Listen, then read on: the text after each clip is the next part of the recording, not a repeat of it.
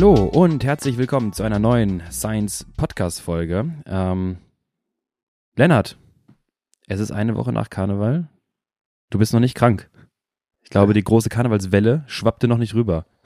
Mir heute überlegt, dass wir jetzt einfach mal aufhören müssen, darüber zu sprechen, dass hier immer einer krank ist, weil wir sind so im Wechsel krank und das wird hier so nachher so ein Heuli-Heuli-Podcast. Auf jeden Fall. Heuli Heuli habe ich mich auch, weil langsam auf dem Weg hierhin habe ich auch schon gemerkt, äh, das macht richtig Hoffnung, das, ich, das motiviert richtig. Äh, Köln übertreibt ganz gerne, es immer ein bisschen äh, eher dran ist. Die ersten Blüten hängen an den Bäumen und äh, ich als Frühlingsallergiker denke mir so, cool, danke dafür. Mir tränen schon wieder die Augen, mir juckt die Fresse. Ich habe mir heute auch feier das gedacht, so, es ist äh, schon richtig warm, richtig, früh, richtig Oder? frühlingshaft. Es riecht schon so ein bisschen nach Frühling auch. Das motiviert Äh, wirklich. Außer, dass es halt 60 jeden Tag regnet, aber gut. Genau, 16 Grad und, dann, und, die, und die Straße ist nass und es riecht dann so ein bisschen Ja. so, ah ja, okay, krass, riecht ein bisschen anders. Es ist genauso nass wie sonst, aber hat einen Anders nass. Geruch. Äh, Geruch in der Luft. Ähm, ja, nee, noch, also noch bin ich nicht krank. Äh, bin so ein bisschen halbkrank. Who knows? äh, aber wir machen das nicht zum Thema. Aber ich wollte sagen, schön, dass du es zum Thema machst, dafür, dass du sagst, dass du es nicht zum Thema machen würdest. Ah ja, doch, ich muss mich aber dann, dann auch noch hier äh, äh, entschuldigen. Die Einheit am Samstag, die Ja, groß stimmt. angekündigte 3x20 Minuten 30, 30er Einheit, Wie war sie? ist leider ausgefallen durch, äh, ja, durch Angst vor Erkältung, Angst, irgendwas zu haben. Ich, Das nennt man einfach Ich Paranoia, ehrlich- Lennart. ich bin ehrlich gesagt auch, genau, ich bin auch einfach völlig porös gemacht worden von den Leuten um mich herum. Ich bin samstags aufgewacht, dachte eigentlich alles völlig normal, hatte so ganz leicht die Nase zu. Dann meinte Tanja schon, du klingst so nasal. Na, Tanja. Dann bin ich so ein Brötchen holen gegangen und dachte mir so, ja, hm, wie fühle ich mich eigentlich? Danke, Tanja, dafür. Und dann bin ich aufs Rad gegangen, bin losgefahren. Hatte natürlich, wie ich das auch oft habe, so einen etwas höheren Puls am Anfang. Dachte so, oh, der Puls, scheiße. Hab dann aber nicht, wie sonst, einfach gedacht, ja gut, haust du dir Mhm. erstmal die halbe Flasche rein, ne? Bist mal wieder dehydriert, Junge. Und dann komme ich zum Treffpunkt an, dann sagt der Nächste so, du klingst ein bisschen erkältet. Dann war, Cool. dann war Ende, wirklich. Kannst du seitdem du mal seitdem bitte- ist mein Kopf komplett Kannst du mal bitte Trainingsinhalten einfach alleine fahren und dich vorher Genau, ich sozial hätte- isolieren, bitte? ich hätte mich einfach irgendwo einschließen sollen. Ja, lass mich alle in Ruhe. Bewertet mich nicht. Weil auf dem Rad habe ich mich eigentlich gut gefühlt, bin dann, äh, habe dann gedacht, okay, ich fahre meine, meine, mein Volumen fahre ich trotzdem, Mhm. aber ohne die Intensitäten. Und als ich dann alleine unterwegs war, dachte ich mir so, boah, ich fühle mich eigentlich gut. So, ich hab, hätte Bock auch Gas zu geben, habe Mhm. dann aber extra locker gemacht, Puls war auch völlig normal, aber seitdem hängt das in meinem Kopf drin. Ja. Ähm, ist ganz weird. Ich, übrigens, ich Mhm. glaube, der Beweis dafür, dass es äh, psychologisch ist, Mhm. ist, als Tanja vor drei Monaten irgendwie Covid hatte, Mhm. und ich dann extra nicht gefahren bin, weil ich auch das Gefühl Mhm. hatte, oh, da kommt was, ich krieg jetzt was. Ja. Nachher stecke ich mich hier an, habe ich mich exakt genauso gefühlt. Okay. So 1%, 2% krank, eigentlich ohne Symptome, aber die ganze Zeit so, oh, Alarm, Alarm. Und ich glaube, das ist halt echt der Kopf. Äh, who knows? Ich äh, werde es jetzt mal heute, heute sehen. Heute fahre ich, äh, wir haben es noch nicht besprochen, aber ich Ah. werde heute mal äh, dann ein bisschen, ein bisschen gucken, Okay. ob, ob in Ordnung ist. Ähm, äh, wer weiß, also wir, wir haben ja auch schon immer häufig gesagt, die Leute achtet auf euer Körpergefühl und so weiter. Das ist ja vielleicht auch gerade richtig, was du machst. Kann ja wirklich sein, dass du dadurch, dass du Samstag nicht gefahren bist, vielleicht potenziell irgendwas abgewendet hast, wissen wir nicht. Ähm, hab jetzt auch zwei Athleten, zwei, drei Athleten, die jetzt gerade so ein bisschen am, am Kippen sind so und haben wir auch gesagt, ey, dann wart noch ein, zwei Tage, im besten Fall hast du nichts dann und äh, steigst dann einfach in der nächsten Woche wieder voll ein und das ist ja jetzt auch nicht so schlimm, äh, da muss man jetzt nicht übertreiben. Aber ich finde schon witzig, weil wie du schon sagst, es ist dann halt wirklich so dieses, man kann sich auch sehr schnell einreden. Ja, Vor allem jetzt mit Frühling und äh, wenn man mal schaut, so überall so Pollenstaub und so weiter, die nächsten Tage, so hast du immer Pollen irgendwas. sind's. Pollen sind's, Ja, genau. klar. Das sage ich mir jetzt aber, das sind die Pollen. Aber es gibt auch genug neben äh, dem Training zu tun, ähm, um mal hier in den, in den Podcast reinzustarten, Oh, dass wir gespannt. uns vorbereitet haben. Es gibt genug Radrennen gerade. Oh, ja, da gibt es wirklich was zu tun. Gar Genug, keine Zeit zum Trainieren. ja, genug Themen, die man auch besprechen kann. Ähm, durch jegliche Kategorie hinweg. Von Punkt 1 Rennen, Punkt 2 Rennen, äh, whatever. Äh, ich starte mal mit einem Thema Tour of Antalya. Ähm, einmal haben wir bei GCN der Show schon gesehen, erster Etappensieg oder erster Sieg als Pro-Team fürs Tour der Titemer Unibet-Team auf der letzten Etappe der Tour of Antalya. Äh, Hartijs de Vries, ähm, nachdem er am Tag vorher bei der Bergankunft ein bisschen gestruggelt hat, glaube ich, und er sich mehr versprochen hatte, äh, da in die Gruppe gegangen. Das Rennen war wohl den ganzen Tag Vollgas Mhm. und hat dann da aus der Gruppe den Sprint gewonnen. Ähm, und das Coole ist, wenn du es guckst, dann weißt du, okay, es gibt auf jeden Fall auch ein Video dazu. Und da werden auf jeden Fall Kameras unterwegs gewesen sein. Mhm. Ähm, Und bei Tour von Italia am Tag vorher, wo ich gerade die Bergankunft schon erwähnt habe, krasse Leistung von Anton Schiffer, der Mhm. sich gedacht hat, yo, also hier sind zwar eigentlich nur noch äh, Pro-Team-Fahrer um mich herum, aber ich fahre trotzdem mal irgendwie unter die Top 10 und werde, ich glaube, siebter bei der Bergankunft oder achter bei der Bergankunft, siebter GC. Ähm, ich habe mir mal so ein bisschen die Zahlen angeschaut, weil das ja auch schon immer ähm, sehr, sehr spannend ist. Und äh, die Bergankunft war relativ steil. Die war 7,3 Kilometer lang, 8,7 Prozent. Ähm, der Effort war knapp 22, 22 Minuten, 1, äh, 21 Sekunden lang. Die ganz kurz, die letzten 1,6 Kilometer sogar mit 13 Prozent. Also so viel Ja. dazu. Und äh, Average war 381. Oh, wow. Und der Junge wiegt nicht viel. Das sind 6,2 Watt pro Kilo ähm, für die 22 Minuten.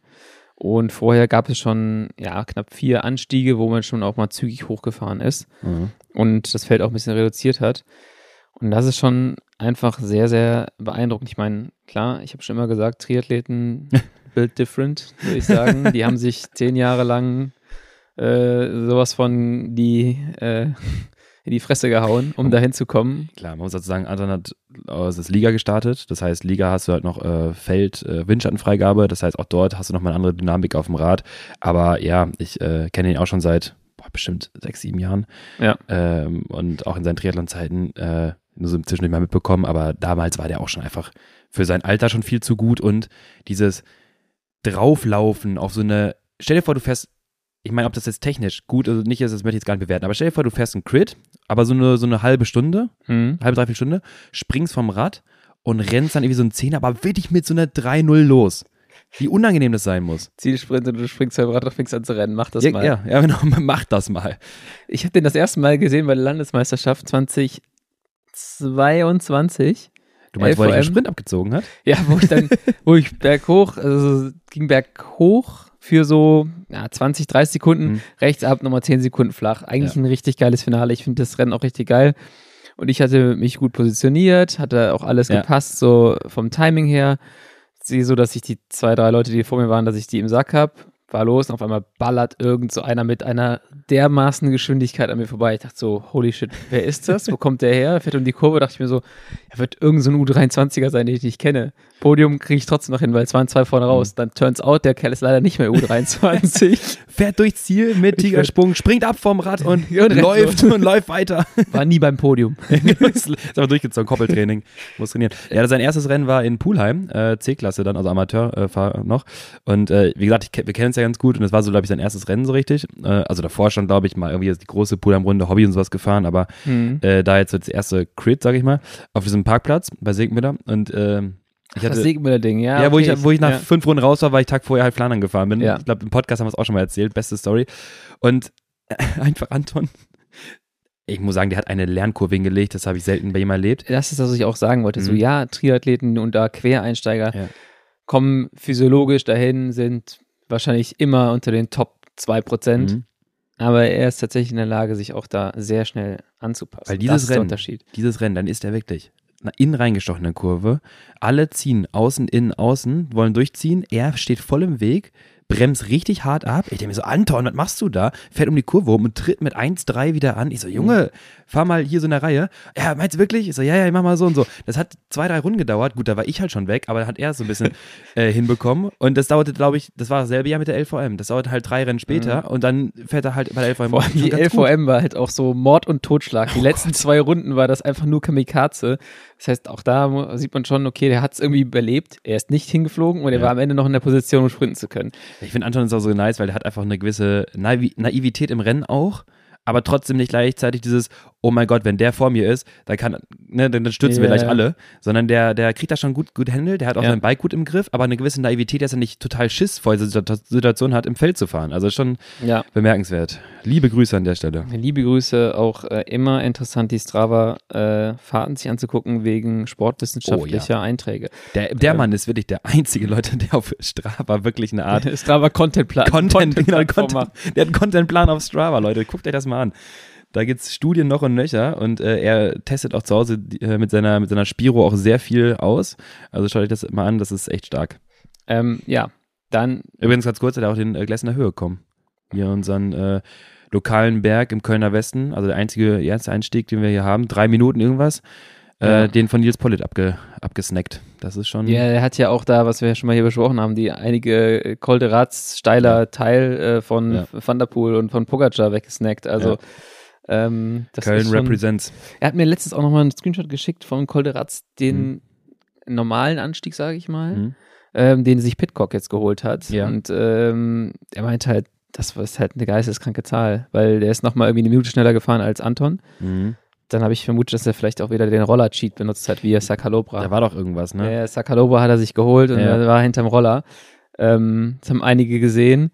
Und ähm, das kann natürlich auch sein, dass er auch wieder mit dem Roller hinterm Ja, mit, mit dem Roller hochgefahren ist. hinterm Roller Oder hochgefahren mit einem ist. Finger hinten am Roller dran. Genau. Weißt Äh, aber ja. Das äh, so viel zu Tour of Antalya. Anton Schiffer wird spannend. Ich, ich glaube, leider hat er nicht mehr so viele stark profilierte Rennen in nächster Zeit. Mhm. Würde ich mal tippen. Äh, vom Rennprogramm des Teams her. Äh, deswegen bleibt abzuwarten, wann wir mehr Climbing-Performances sehen. Aber es ist schon mal ein sehr gutes Ausrufezeichen gewesen. Auf jeden Fall. Das hatten wir aber letztes Jahr im, im Spätsommer auch schon gesagt, ne? Da war ja auch schon so ein bisschen klar, dass, wenn da diese Situation kommt, äh, dass ja wirklich wie so eine Tür auf Antalya, so dieses, äh, so ein, so ein Ekel-Finalanstieg äh, in Mhm. so einem m, ja, semi-professionellen Fahrerfeld mit ein paar Einzel Einzelprofis, wo es halt wirklich er sich gut rausstellen kann. Also ich bin auch gespannt, was da noch kommt. Jetzt hast du mir die perfekte Überleitung gegeben. Einen leichten Ekelberganstieg mit semi-professionellem Fahrerfeld, Tour of Oman. äh, Luke Lamperti fand ich äh, bemerkenswert. Generell, wir haben auch schon mal über das Duo gesprochen, nachdem sie das erste Mal so in Erscheinung getreten sind. Lamperti und Manier. Ich glaube, Mhm. er wird so ausgesprochen. Letztes Mal war auch schon nicht klar. Auf jeden Fall. Ähm, ich Magni haben wir gesagt, ne? ja, du hast das, du hast den Allmann raushängen lassen. Ähm, krasses Du, was da bei Quickstep kommt, vor allem ist äh, Manier der schnellere, aber Lamperti ist auf der, ähm, ich muss da nachgucken, auf der dritten Etappe war das, glaube ich. Da gab es, ah nee, das ist Quatsch, auf der zweiten Etappe war es, auf der dritten hat man nie gewonnen, äh, gab es so eine leichte Bergankunft. Das Problem war, es hat in der Wüste geregnet und die Kamerabilder waren weg, aber es sind 2,7 Kilometer mit 6,7 Prozent ging es bergauf, Mhm. zumindest laut Profil. Ich weiß jetzt nicht, ob sie das gekürzt haben, aber der wird einfach Zweiter hinter äh, Finn Fisher Black. Das heißt, der Kerl, es ist halt auch so einer, der gut berghoch kommt. So ein bisschen wie, hm, sag es mal, Valverde, irgend so Ja. einer. Also so, gut berghoch, meinst du? ja, nicht so gut Ich wie hätte so. Colbrelli-mäßig gesagt. Okay, Colbrelli, ja, Colbrelli in dem Jahr, wo Colbrelli aus irgendeinem Grund auf einmal extrem schnell berghoch gefahren ist, ja. Also, das ist, diese Klammer hast du echt schön gesagt. Die Klammer muss ich da hinzufügen, weil die, das Jahr war schon echt krass. Das war schon Aber wild. das ist halt ein sehr, sehr interessanter Fahrertyp. Ne? Also es gibt Mhm. sicherlich noch ein paar andere, mit denen man ihn vergleichen kann. Aber das hat mich echt beeindruckt, dass der in seinem ersten Profijahr ähm, an so einem, bei so einem Finale mit dabei ist und, und Zweiter wird. Weißt du, da hast du so eigentlich noch Bergfahrer von Sevenand, Yates, äh, Ulissi ist auch so ein Hybrider, sage ich mal. Mhm. Ähm, aber der hängt halt auch Ben Zwiehoff ab und, und ein äh, Jan Hirt so berghoch. Und das muss man halt erstmal äh, erstmal packen. Das fand ich sehr, sehr beeindruckend. Das wird ein, ist ein cooles Duo für Quickstep. Mhm. Und es ist ein sehr, wenn die beiden weiter so zusammenfahren, dann ist der entweder der einmal der Anfahrer oder die sagen halt, das Finale ist zu schwer und dann kann er halt trotzdem auf, auf Ergebnis fahren. Ja, ist echt spannend, wenn du halt so eine Sekundäroption hast, ne? die, Ja. die gut funktioniert und ein Duo, was auch gut Wenn funktioniert. dein Anfahrer halt einfach so die Qualität hat, dass du den einfach umswitchen kannst auf, auf einen Siegfahrer ja. in einem schweren Finale. Also das ist halt einfach richtig geil. Das ist, das ist richtig gut. Und vor allem kannst du dann auch die anderen Teams so stark unter Druck setzen, weil du kannst ja theoretisch damit, will ich damit spielen. Ja. So, vielleicht, keine Ahnung, stell dir vor, Klassiker, irgendwie so ein bisschen, äh, bis bisschen, also so eine Gruppe, wo es ein bisschen kleiner geworden ist, das Feld. Du hast diese zwei theoretisch mit drin, kannst du theoretisch einen losschicken und du, bist, du setzt die anderen extrem unter Zugzwang, Mhm. weißt du? Das ist schon, Ich habe das Gefühl, es, gibt, äh, es beginnt sowieso jetzt die Phase der, der Premium-Anfahrer. oh, schön gesagt. Van der Poel vor Ja. Philipsen, Ja. Van Aert vor Coy, Ja, Lamperti vor Manier. Das sind Ja. halt, also, das ist halt schon krass. Wir haben es jetzt bei, äh, ich glaube, Almaria war es, gesehen, als äh, Van Aert angefahren ist für, für Coy. Denkst du halt schon so, yo, macht halt auch total Sinn, so, mhm. so Leute dann nochmal einzuspannen. Da bin ich mal äh, gespannt, ob sich das weiter durchsetzt. Das ist, bei denen ist es halt oft der Fall, ja gut, du kannst natürlich nicht zu Anfahrer machen, das sind halt extrem gute Fahrer. Du kannst denen jetzt Ja. nicht sagen, ey, du fährst jetzt hier als Anfahrer folgendes Rennprogramm für unseren Sprinter. Mhm. Aber es ist schon, äh, sind schon geile Duos. Ja, auf jeden Fall. Ich finde es halt immer cool, weil es diese Dynamik noch ein bisschen offener lässt. Irgendwie, Ja. ne? Soll ich mal weiter durchrushen durch meine äh, Race-Sachen, bevor es hier ähm, zu lang wird? nee, gerne. Zwei Sachen habe ich noch. Bitte. Zwei Belgier, äh, eine Belgierin, UAE Tour äh, Kopecky, Lotte Kopecky, gewinnt mal ganz locker flockig die Bergankunft. Ähm, ja, das heißt, war keine Eintagsfliege letztes Jahr bei der Tour, dass sie so schnell berghoch gefahren ist. Und ähm, bin mal gespannt, wie sie das weiter, wie sich das weiterentwickelt, weil sonst kommen die da auch irgendwann in Probleme. Dann hat der jetzt auch schon die Diskussion zum Thema SD-Works. Aber ganz kurz hatte ich auch gesagt, dass hier mein Athlet äh, in Benidorm mit der Intervalle gefahren ist und wir Mhm. auch acht Minuten auf sechs Watt pro Kilo oder so. Also Klar, also dann, das ist schon gut. Du kannst aber, weil die haben ja den gleichen Anstieg fahren, Ja. ähm, Jebel Hafid und es gibt auch Jebel Jais. Das sind die zwei Ankünfte. Ähm, kann, kann man sicherlich auch mal die, die Com-Listen sich angucken und gucken, auf welchem Niveau sie sich da einsortiert. Ähm, ja, es gibt halt sicherlich auch jetzt für SD-Works so ein paar, paar Themen. Die haben, glaube ich, nur vier Fahrerinnen für nächstes Jahr unter Vertrag. Ähm, alle anderen Verträge laufen aus. Kopecki, Frollering und halt etliche Topstars, wie sie, die haben ja fast nur Topstars, Mhm.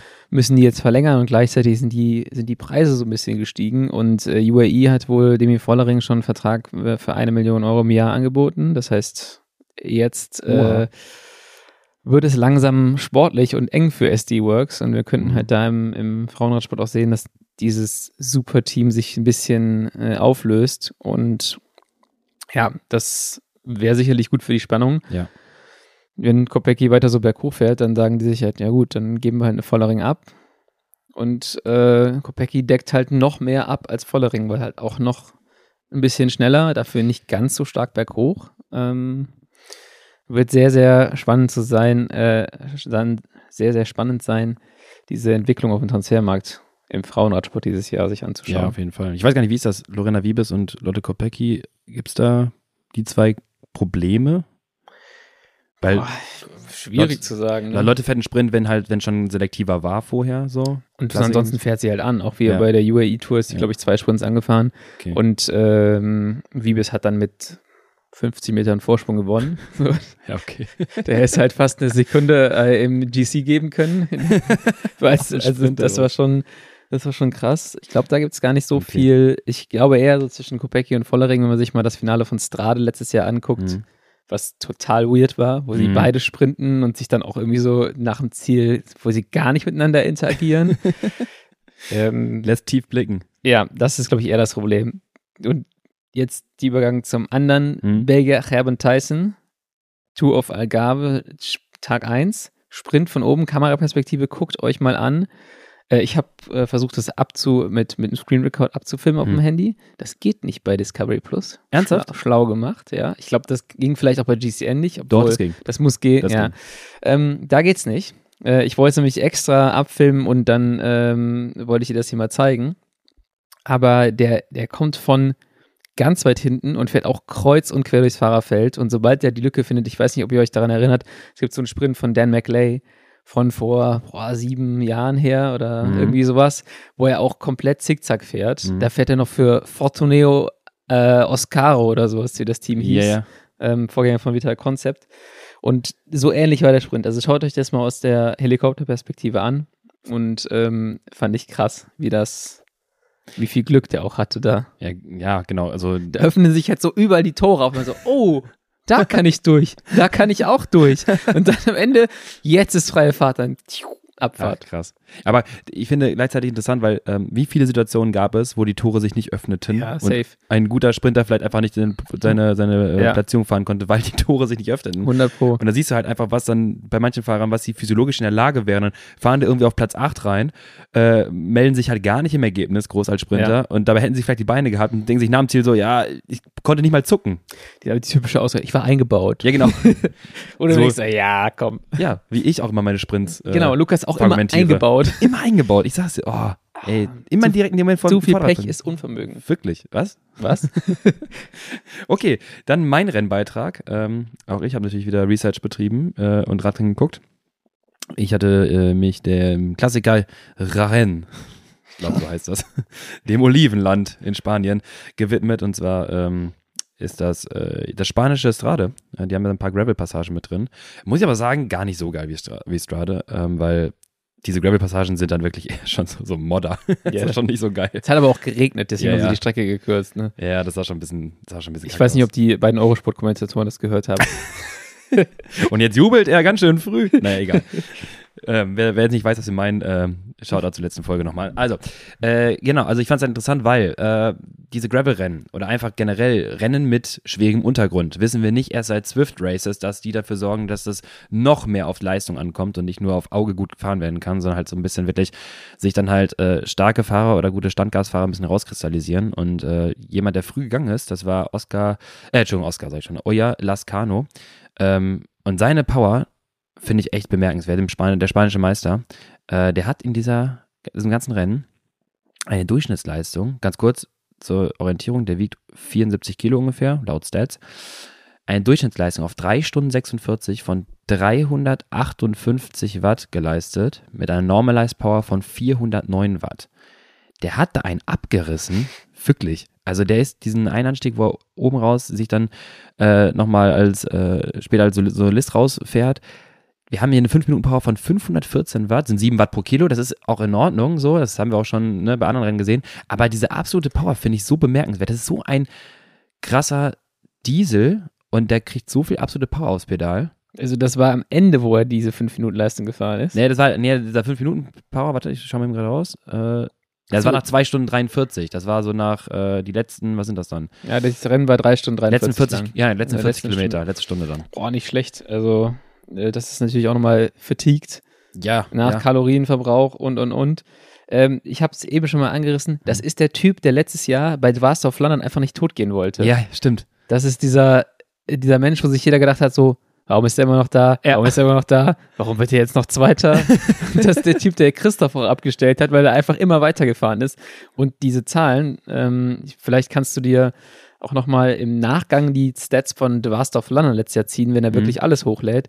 Das müssen wahrscheinlich ähnliche Zahlen gewesen sein. Und das ist halt genau dieses, okay, ich gehe in die Gruppe, aber ich fahre jetzt von Anfang an genauso schnell, wie ich auch am Ende fahren werde. So, Ey, und ihr werdet mich ist- nicht mehr holen. Oh, das ist irre. Das habe ich auch gedacht, als ich hier äh, dieses äh, Kölsche Stra ach Kölsche sag ich schon. Kölsche Straße. Kölsche Strade kennen wir ja.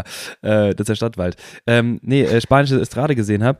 Das war genauso. Der ist die ganze Zeit da gefahren, hat diese Gruppe da äh, am Laufen gehalten und äh, hat sich da wirklich also der hat richtig Körner verschossen und der geht dann hinten raus nicht kaputt. Lascano, ich habe mir das mal angeschaut, der lädt auch gerade so hoch, der ist ähm, jetzt zwischen, was ist das, Valenciana ist er gefahren, hast du gesagt, ne? Ja. Dann ist er noch mal, ist er in die Höhe gegangen, hat auch ganz gut beschrieben bei, bei, äh, bei Strava, nennt es auch gerade die, einzelnen Tage, quasi Höhentraining, so Tag Nummer 1, Nummer 2, Nummer 3. Da war drei, vier Tage in der Höhe, kommt runter, hat dann Vorbelastung, fährt das Rennen, das ist quasi auch, was er sagte, Trainingslager Tag Nummer 8, fährt dann halt dieses Rennen, zwei Tage, also ein, Tag, ein, zwei Tage später direkt wieder in die Höhe, fährt da oben eigentlich auch nur, oder der findet da oben statt, fährt kurz runter den Berg runter, fährt so ein bisschen, ja, Standgas am, am Anstieg äh, und wenn du das mal ansiehst, selbst in der Höhe, also der fährt irgendwie 280 mit einem 128er Puls. das ist so Der ist übrigens in Valenciana, ist er auch auf der ersten Etappe nochmal losgefahren. Äh, da sind die zwei äh, Fahrer von Bardiani angekommen Mhm. in dem Breakaway. Und er ist auch nochmal aus dem Feld alleine rausgefahren und ist zehn Sekunden vor dem Feld angekommen. Also der, wenn du den, wenn du den nicht einfängst sofort, dann wird es halt gefährlich. Habe ich Wirklich. das Gefühl. Richtig spannender Fahrer. Übrigens hat er das, äh, wo ich es gerade offen habe hier, das gleiche letztes Jahr auch gemacht. Also im März dann Höhe, bleibt dann da Mhm. oben und das ist so ein bisschen, gerade ja, haben wir schon häufiger mal auch äh, so grob mal diskutiert. Höhe, runterkommen, Rennen fahren und teilweise gehen die Fahrer direkt auch wieder hoch. Ähm, krasse physiologische Beanspruchung, gehört wirklich austariert, ist nicht so einfach. Mhm. Muss man, äh, muss man da echt so ein bisschen sukzessive aufpassen, aber äh, scheint echt gut zu funktionieren für manche So ein Fahrer. Fahrer, der bei Roubaix, glaube ich, auch gut fahren könnte, aber könnte auch ein, zwei Kilo zu leicht sein. Aber das ist so dieses typische, ja, ich fahre jetzt einfach für extrem lange Zeit ein extrem hohes, äh, eine extrem hohe absolute Power. Ja, Ähm, vielleicht ein bisschen zu leicht, wenn der wirklich 74 wiegt, vielleicht eher so 76, 77 mit dem gleichen Fahrertyp, Fahrerprofil wären noch besser. Ich habe die Stats von Dwarstow Flandre. 4 Stunden 05, quasi nach Beginn der, des Breakaways, oder wo er direkt losgeht. Das ist Ja. auch so geil, ne? Der, 166 Kilometer im Break. genau, der, der fährt los mit dem 105er Puls und bei nach 12 Minuten gönnt er sich erstmal bis auf 180er Puls, da geht es nämlich schon los. Und wenn wir das mal ausmarkieren bis zum Ziel, dann fährt er 4 Stunden 6 mit 3,54 im Average und 396 Ja, also Normalized Power. Fast ähnliche, fast Ja. identische Stats. 5200 Kilojoule. Wow. Ja, merkt er halt nicht, ne? Alles easy. Die höchsten 5 Minuten auch nach 2 Stunden 43. Die höchsten 2 Minuten nach 3 Stunden. Die höchsten 10 Minuten auch nach 3 Stunden. Also. Ja. Stark. Kommen wir jetzt mit der geilen Überleitung zu unserem. Was der wohl hat, Was der oder? wohl hat, ne? Physiologisch. Äh, bevor wir äh, ganz reingehen, sage ich noch kurz, ich finde das Alpecin-Kit nicht so geil. Ich, ich war gespannt jetzt gerade auf die Aussage. Schön, diplomatisch, ja, ausgesprochen, so, sag ich mal. Vor allem, Warum droppen die das jetzt am, am 15. Februar? Ja, richtig late to the party, ne? Ja, Das- echt Weißt du, so. was das ist, der Zeitpunkt? Das ist schon fast Tourtrikot. Ja, genau. Das ist schon Zeitpunkt Tourtrikot. Und die Fahrer wussten das wohl auch nicht. Oder das ist Ne? wahrscheinlich so, hm, cool. Ah. Also das neue Denim-Jersey, das von, von Levi's. Das Carrera. Jeans inspiriertes Pantani-Theme-Trikot. Ah, okay. Nee, sehe ich nicht. Also vor allem farblich äh, abgestimmt mit dem, ich hatte es bei Twitter auch nochmal gesehen, äh, bei X, bei X Ja. gesehen, ähm, also von der Farbkombi, genau wie es äh, Quickstep-Jersey, ne? Boah, das wird so. Es ist wieder so ein Pain. Das ist so ein Pain, auch wenn du dir anguckst, Tudor und, äh, und Ineos erkennst du aus dem Yes. Helikopter einfach fast gar nicht. Und Und FDJ dann- hat auch wieder, also das blaue mit weiß, rot in der Mitte. Wir haben jetzt drei Trikots wieder von oben, die blau mit weiß in der Mitte Im haben. Frauenfeld auch wieder grausam. Da, Spricht sich da niemand ab? ja, da, da siehst du halt, äh, SD-Works sieht aus wie so ein bisschen von, aus dem Helikopter wie UAE und da gibt es halt wieder viel zu viele Teams, die viel zu gleich aussehen. Ich habe irgendwie so ein Sprintfinale versucht, mir ein bisschen zu analysieren und ich hing vor meinem Laptop so einen Zentimeter vom Display und dachte mir so, okay, wer ist das jetzt? Weil aus der Helikopterperspektive war, war das im Prinzip so, du hast Lorena Wiebes und du hast 40 Anfahrerinnen. so, wow. Und das Problem war, dass Liebes tatsächlich im grünen Trikot war, Kopecki im schwarzen Trikot oder sowas, und dann konntest du das gar nicht mehr auswerfen. Oh, ich bin fast 40 verzweifelt. So, zurück zum Thema. Ich habe wieder abgelenkt. Wir wollen heute sprechen. Ein bisschen über Trainingszonen. Und du hast gerade schon die Überleitung angerissen, was der wohl hat. Was hat der denn?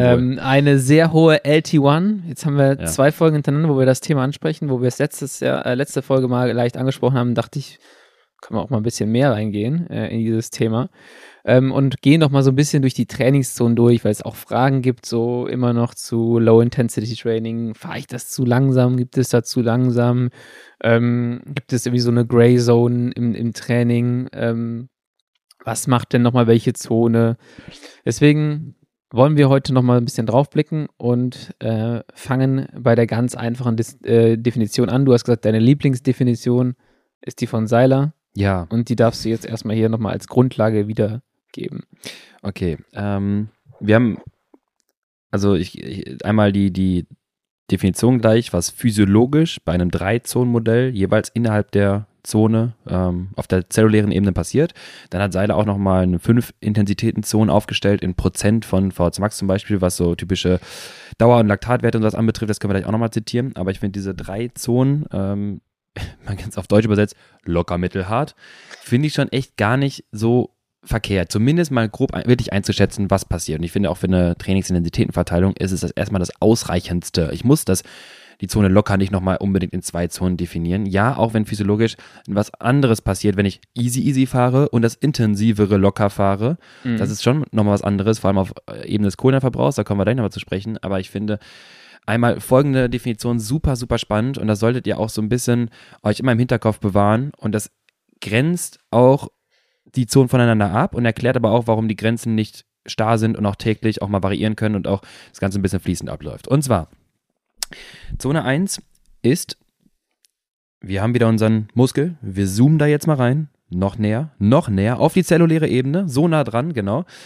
Zone 1 definiert dann, wenn deine Muskelzelle die aus der, das aus der Glykolyse angereicherte Pyruvat, haben wir schon mal gesagt, wir brauchen aus der Glykolyse Pyruvat, ne, aus den Kohlenhydraten, werden dann über äh, dem Stoffwechselweg der Phosphofructokinase ist nicht so entscheidend, wird dann Pyruvat erstellt und wenn Sauerstoff entsprechend vorhanden ist, dann kann dieses Pyruvat im Mitochondrium mit Sauerstoff zur Energie auch umgesetzt werden. So, wenn die Intensität nicht so hoch ist, dass genug oder genug Sauerstoff vorhanden ist, dass das angereicherte Pyruvat innerhalb der Zelle direkt verstoffwechselt werden kann, dann sprechen wir eigentlich von Zone 1 von Low-Intensity-Training. Heißt übersetzt, wir zoomen nochmal von oben auf eine, äh, wir, wir zoomen wieder raus, wir gucken von oben auf eine Autobahn, auf eine Autobahn mit einer Autobahnabfahrt und einer Ampel. Und diese Ampel lässt dann 15 Autos durch, keine Ahnung, ist lange Grünphase. Und wenn sieben Autos dort an dieser Ampel stehen und alle sieben Autos kommen in einer Grünphase durch, du hast einen fließenden Übergang, dann ist das Zone 1, alles hat quasi seinen fließenden Weg. Jo. Das ist doch erstmal schön. Das heißt wirklich, da, das ist Low mit Ampel. Ja, oder? Das ist ähm, Autobahnabfahrt mit Ampel, aber dass alle Autos gleich richtig schön sauber durchlaufen. Das ist wie eine Grünphase, die es in Köln nicht gibt, aber äh, dass wirklich alles fließend durchgeht und dann haben wir Zone 1 und das ist das Training, was wir halt auch schon mal sagten, wo wir uns überwiegend äh, in größter Zeit eigentlich aufhalten sollten und unsere Aeroben-Systeme dadurch trainieren. Okay, dann darfst du direkt weitermachen. Zone 2. Wenn du bei deinem Autobahnbeispiel bleiben möchtest, damit die Leute das auch direkt hintereinander wegkriegen. Ja. Je nach, je nach Leistungsfähigkeit kann diese Zone, wenn wir jetzt mal Laktat beschreiben, von 0 bis, jetzt mal plakativ gesagt, 0 bis 2 Millimol, es kann auch dann 1,5 oder whatever sein, aber in Laktat beschrieben 0 bis 2 Millimol, die nächste dann 2 bis 4 Millimol Laktat und darüber hinaus dann der Hitbereich ab 4 Millimol Laktat. Physiologisch aber. Triathleten dann von 4 bis 4,1 Millimol. Weil, genau, weil abgeriegelt, ist ja klar. Außer Anton Schäfer. So, wenn wir jetzt wieder auf Zone 2 zurückspulen und wir zoomen wieder auf die Zelle rein, dann haben wir jetzt einen Stoffwechselzustand, wo wir mehr Energie erzeugen wollen, das sprich auch mehr Pyruvat gleichzeitig erzeugt wird. Jetzt haben wir aber langsam eine, erreichen wir eine Grenze der Kapazität, wie viel innerhalb dieser einzelnen Zelle an Pyruvat wegverstoffwechselt werden kann. Das ist übrigens auch der Punkt des maximalen Fettstoffwechsels, des Fatmax. Das heißt, Fatmax grenzt quasi auch ähm, Zone 1 ab. Das ist der Punkt, wo die höchste Abbaukapazität von Pyruvat noch soeben tolerierbar bei der Aufbaumenge von Pyruvat ist. Fatmax ist im Prinzip das, äh, wo der letzte noch so bei Orange über die Ampel ballert. Super, genau, genau, hast du recht. Ja. Wo der letzte über Orange über die Ampel ballert, aber äh, das Ganze nicht zum Stocken gerät. Genau. Das läuft flüssig durch, aber du kannst von oben sagen, ey, ganz ehrlich, mehr Autos kriegen wir jetzt nicht über diese Ampelphase, ohne dass wir jetzt gleich ins Stocken geraten. Das, Leute, ist Fatmax. Ihr müsst euch nur vorstellen, dass diese Ampelphase nicht jeden Tag gleich ist. Diese Ampel genau, hat, die ist immer unterschiedlich. Die, die, ist launisch, die Ampel. Die ist sehr Dahinter launisch. steht ein Rotblitzer. da steht ein Rotblitzer, genau. Und äh, über den Tag hinweg durch mangelnde Kohlenhydratversorgung ist die Grünphase auch mal ganz, gerne ja. ein bisschen kürzer. So, also, die maximalste Kapazität der Autos wegzuverstoffwechseln. Wenn wir jetzt wieder auf die Zelle schauen bei Zone 2, dann übersteigt jetzt einmal die Pyruvat-Aufbaurate die Abbaukapazität. Ist nicht so weit schlimm, das ist nicht direkt erstmal äh, Abbruch, sondern wir können Pyruvat dann in Laktat über den Weg der Pyruvat-Dehydrogenase, tolles Wort, äh, zwischenspeichern, nenne ich es mal eben, weil Zwischenspeichern impliziert, dass da immer noch Energie drin ist und das Laktat kein Abfallprodukt ist, sondern immer noch cool ist. Und Laktat wird aus der Zelle rausgestoffwechselt, ins Blut abgegeben. Und jetzt haben wir eine Nachbarzelle, die tendenziell oxidativer, ausdauernder und mehr, mehr Sauerstoff arbeiten kann als deine glykolytische mhm. Turbozelle. Und die Nachbarzelle sagt, ey, ganz ehrlich, Bro, ich habe hier noch ein paar Kapazitäten. Komm, gib her das Laktat. Wir arbeiten ja zusammen, sind ein Team. Nimm das Laktat auf und kann das in der Nachbarzelle quasi verstoffwechseln. Pyruvat, äh, Entschuldigung, Laktat zu Pyruvat und Pyruvat dann wieder ins Mitochondrium und daraus wieder Energie machen. Jetzt wird die Analogie so ein bisschen schwieriger. Zweite Abfahrt mit einer Ampel. Irgendwie sowas, genau. Ja. So eine, ich habe so auch schon eine Analogie für die, für die dritte Phase. Okay. Die, ich hoffe, dass die richtig ist. Dann sehen wir gleich. Also wir müssen uns vorstellen, auf einmal spontan haben wir vielleicht eine zweite Spur einer Ampel, weil die Ampelschaltung sagt, ah komm, heute ist richtig was los. Äh, ich nehme ein paar Autos hier weg. Wir erhöhen quasi die Kapazität, diese, den, den Bereich äh, freizuhalten, die Straße freizuhalten. Aber, Definition, ganz wichtig, wir haben noch keinen Stau. Also ja. es läuft alles noch sauber durch, aber wir haben das Ganze auf jeden Fall schon mal gut angetriggert. So, das ist dann Zone 2. Threshold. Wir reden Threshold. von 2 bis 4 Millimol Laktat, genau. Threshold bis maximale Steady State, maximale Gleichgewicht, wo letztendlich die Systeme, wie wir es gerade beschreiben, ähm, immer noch im Gleichgewicht stehen, aber jetzt schon zu, unter zu mehr Hilfenahme von entsprechend der zweiten, dritten, vierten Ampel, weißt du? Ja. Ähm, wir kriegen mehr Autos weg. Es ist noch alles im Gleichgewicht, ja. Es kommt nichts in Stocken, aber man muss auch sagen, da ist auch schon gut was am Arbeiten. Das ist auch ein guter Kohlenverbrauch, da ist richtig Alarm im Körper. Ja. So, jetzt kommen wir zu Zone 3. Das ist dann, wenn beide Ampeln voll sind, da kommen immer noch Autos und die entscheiden sich jetzt rechts Vollgas durch die Leitplanke zu ballern. durch so, ein, durch so eine Wiese, wo mehrere Bäume stehen und die holpern so, so da durch und es wird unangenehm und einem ab und an knallen die auch in so Bäume und dann kommen immer mehr Autos und irgendwann ist da Stau und Abbruch. Ich finde es, also die Analogie ist toll. Also das mit der über die Wiese ballern hätte ich jetzt so nicht gesehen, aber ja, genau. Äh, Sogar so. So muss ein anderer Weg gefunden werden. So, wir können nicht Äh? mehr den sauberen Straßenweg Okay, fahren. schön. Und irgendwann ist halt Stopp, weil da immer wieder Und ich würde noch, anstaut. ich würde noch mal weitergehen und zwar ist die Autobahnabfahrt ja auch nicht kilometerweise lang, sondern halt vielleicht 500 Meter. Das heißt, es geht langsam stückweise ein Rückstau auf die Autobahn, bis irgendwann die Autobahn selber anfängt zu stauen und nicht nur die Autobahnabfahrt gestaut ist und trotzdem noch Autos geradeaus fahren können. Nein, die Autobahn ist voll. Das heißt, der ganze Stoffwechselweg der Energieproduktion kommt ins Stocken. und Sprinter haben eine zehnspurige Autobahn und Triathleten haben eine vierspurige Autobahn. Sprinter mit zehnspurige Autobahn mit einer ganz kurzen Abfahrt Genau. und einer, je nachdem, sehr, sehr kurzen Grünphase. Genau. Aber die Autobahnbreite äh, ist unterschiedlich bei den verschiedenen Fahrertypen. Ey, also ganz ehrlich, wir kommen ja, also letztes Mal hatten wir das Laktatwaschbecken, jetzt haben wir äh, die Autobahnabfahrt, das ist alles, also wir malen mal irgendwann so ein Kinderbuch daraus. Ich weiß nicht, ob nur wir zwei das verstehen oder ob man das auch versteht, wenn man uns zuhört. Aber wir machen mal weiter. Ey, ganz ehrlich, schreibt Zone uns mal drei. bitte, ob man das versteht oder also wirklich in, also auf eure Ohren jetzt gerade. Malt uns Bilder, wie ihr euch das vorstellt. Malt uns bitte Bilder, lasst eure Kinder malen, was sie gerade daraus verstanden haben. Äh, das bin ich echt gespannt, vielleicht hauen wir es in so ein Poster, keine Ahnung. Genau, also die, die äh, zehnspurige Autobahnabfahrt kommt langsam ins Stocken, denn wir haben ja einen, einen Rückstau und letztendlich eine Hemmung der Glykolyse selbst. Und zwar auf zellulärer Ebene wieder. Wir treiben das System jetzt so hoch, weil wir fahren jetzt auf einmal 600 Watt, weil wir denken, der kommt, das ist unser, dass die Glykolyse richtig am Rad dreht. Es wird richtig Pyruvat produziert. Natürlich kann es nicht über Sauerstoff alles verstoffwechselt werden, weil ihr habt halt keine 130er VHC Max. Und dann staut sich das alles als Laktat und Laktat wird immer mit einem H-Ion, ähm, ein H-Ion gleichzeitig rausgespült. Ja, und das ist eigentlich der Feind, Leute. Das ist der Feind, nicht das Laktat, sondern der H die H-Ionen sind äh, Jahrelang kriegt das Laktat den Shit ab, nur weil wir es messen können. Das, steht immer, das Laktat steht immer so ein bisschen an so einer, ne? an so einer Mordstelle, steht das so rum und ist eigentlich nur so ein, so ein Zeuge und wird immer da gesehen, so, der war's. Er ist schon wieder hier. Der ist schon wieder hier, den haben wir gesehen. Und der andere denkt so, haha. Oh mein Gott, ich freue mich auf die Bilder. Auf jeden Fall, ja genau, letztendlich ist das Problem, weil H-Ion können wir nicht so leicht messen, Laktat aber schon. Und da H-Ion, Laktat letztendlich über einen Symporterweg, also die beiden gleichzeitig aus der Zelle rausgehen, heißt das, wir können über die Laktatkonzentration auch die H-Ion-Tendenz abschätzen. Aber letztendlich ist die H-Ion-Konzentration sorgt für die Senkung des pH-Werts, also eures äh, Säurebasenhaushalts innerhalb der Zelle. Und wenn das passiert, dann hemmt es die Glykolyse selbst. Letztendlich können, ne, es, ihr den kompletten Rückstau auf der Autobahn und wenn da kein Auto mehr drüber fährt, dann habt ihr keine Energieproduktion mehr.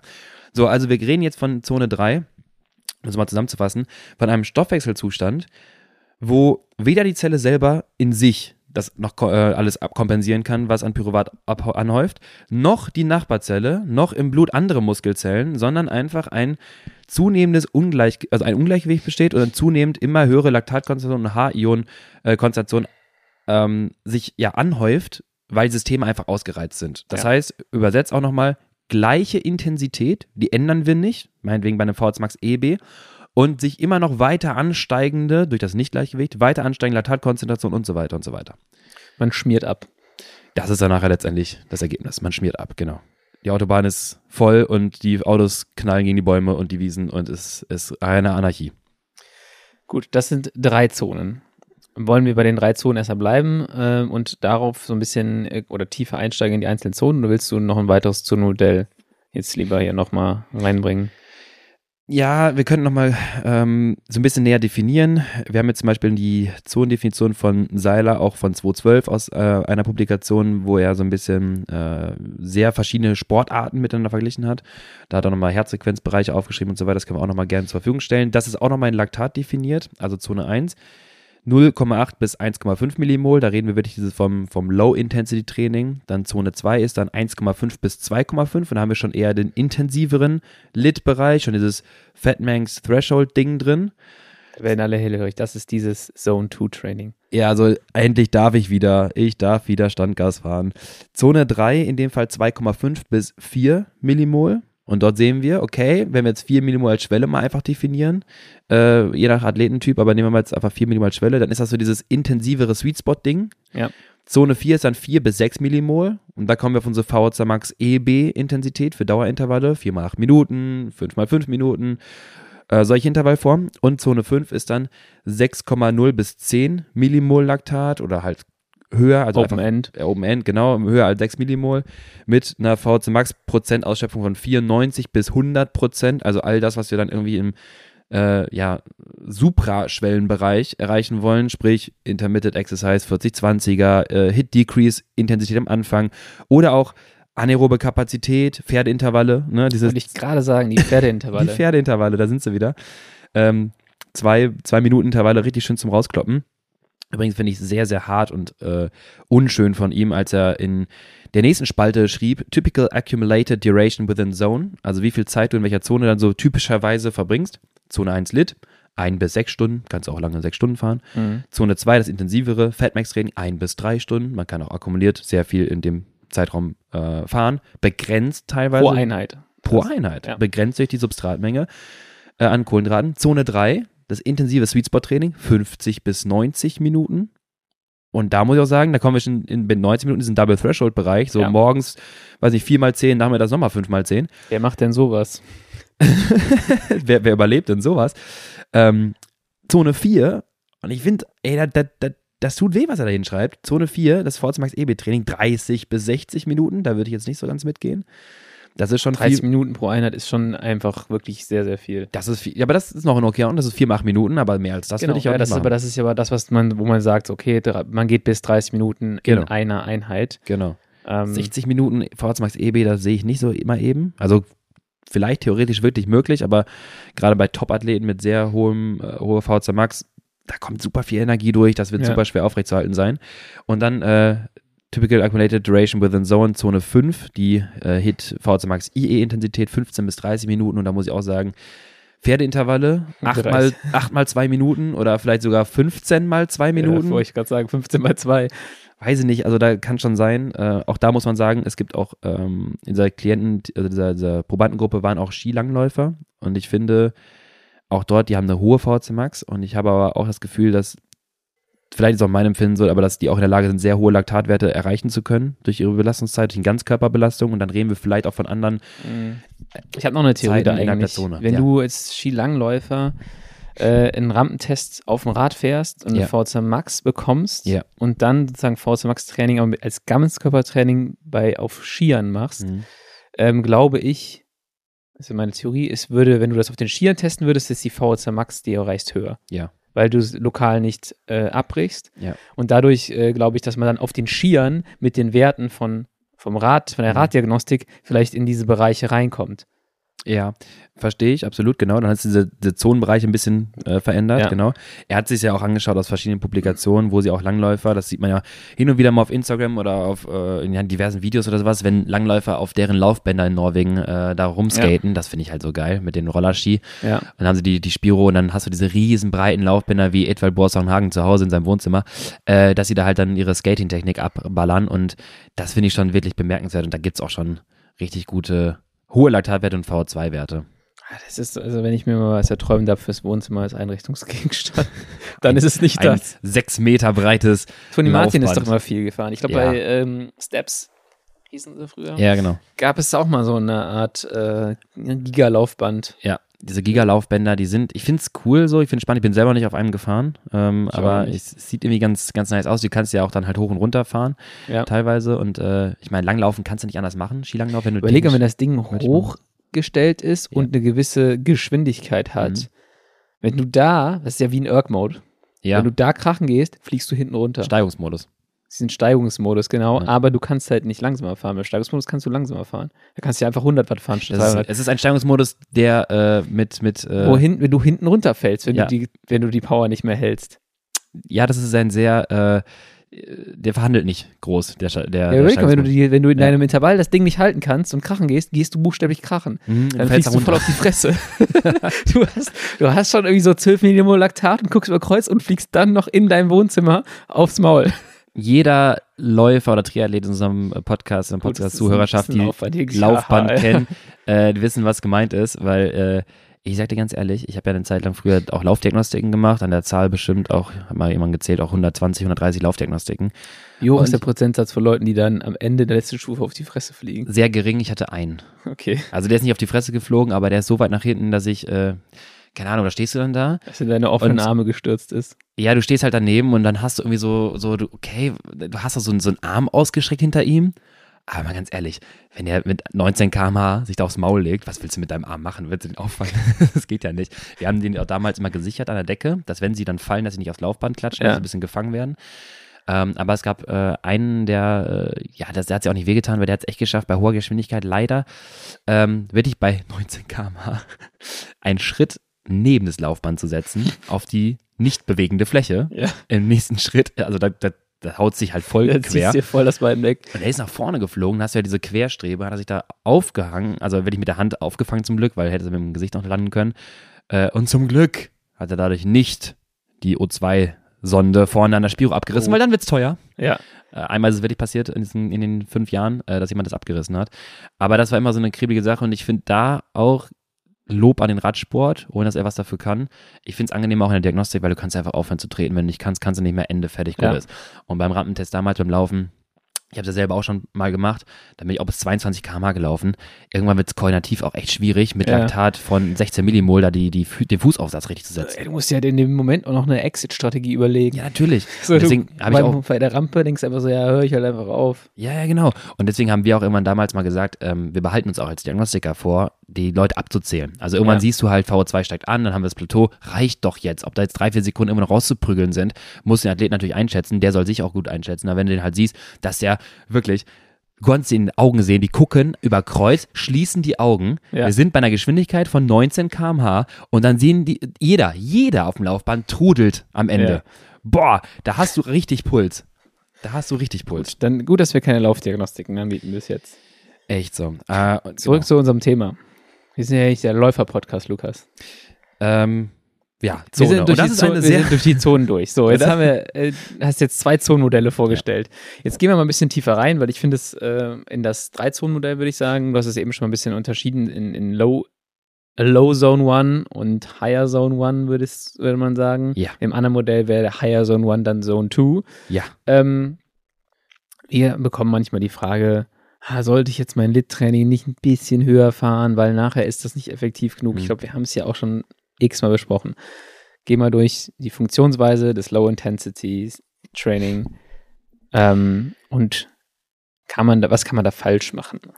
Wir wollen im Low-Intensity-Training Nummer eins viel Zeit drin verbringen. Das schon mal, also das erstmal wirklich machbar machen. So, und äh, wenn du halt zu intensiv fährst, dann hast du einen gewissen Verbrauch irgendwie, vor allem an Kohlenhydraten. Das, äh, das ist auch stark vom Fueling abhängig. Das ist, glaube ich, der nächste Schritt, den wir gleich besprechen. Ähm, wenn das dadurch nicht aufrecht zu halten ist, dann ist das Ziel verfehlt worden, wenn du da nicht viel Volumen drin fahren kannst. Red nicht nur von dem einen Tag, sondern auch von mehreren Mhm. Tagen. Sei es zum Beispiel dann vielleicht äh, Blockwochen, Lit-Blockwochen im, im Trainingslager. Und wir wollen, ganz wichtig, primär aerobe Stoffwechselprozesse ansprechen und diese im Vordergrund halten. So. Und jetzt kann man zum einen, also ich weiß, ich mache ein kleines weiteres Fass aus, ich brauche das aber für meine Erklärung, Lennart.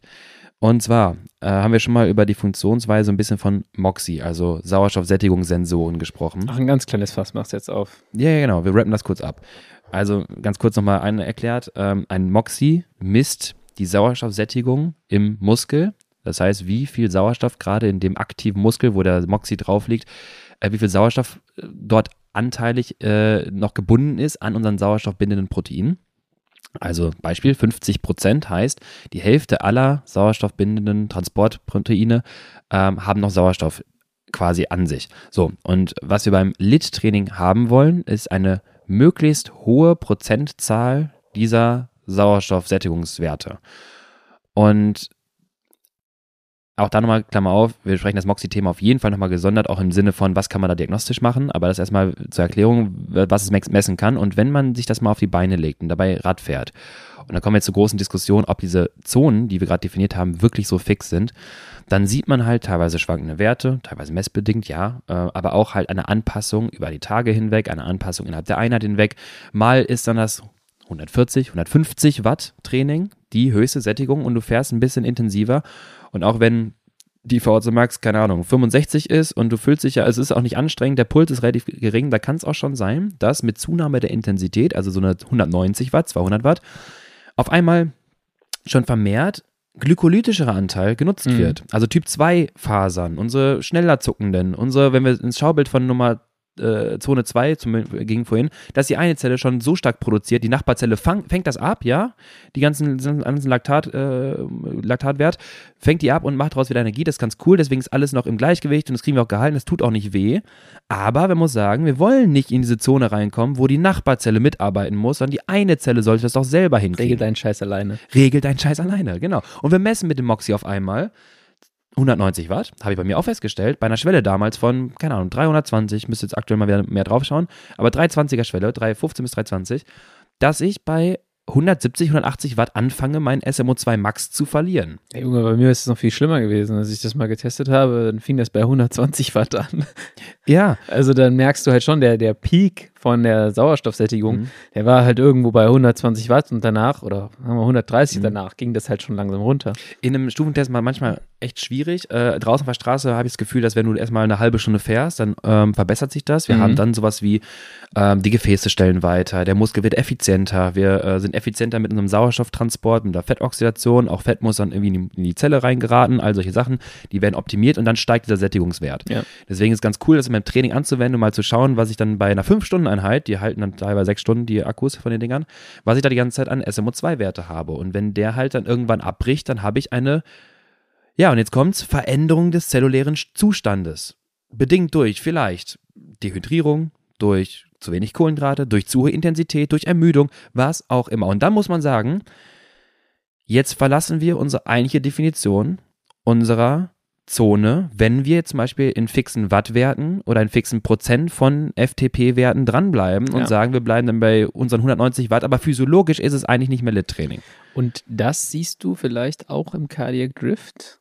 Das siehst du Also- zum Teil im Cardiac Drift. Das Problem ist, dass der Cardiac Drift leider basiert über die Herzfrequenz. Und das das ist aber nicht, also nicht eins zu eins das Gleiche, aber du Ja. siehst, äh, wenn du drauf schaust, dann merkst du vielleicht auch manchmal, dass der, dass der Cardiac Drift da ist, also dass deine Mhm. Puls pro Watt hochgehen. Ja, ja, das ist auf jeden Fall ein Zeichen, dass irgendwas gerade Anders ist. Anders ist, genau. Nicht stark daneben läuft, aber anders ist. Und meistens ein Zeichen für genau, Ermüdung und Dehydrierung und zu wenig Kohlenhydrate und zu hohe Intensität.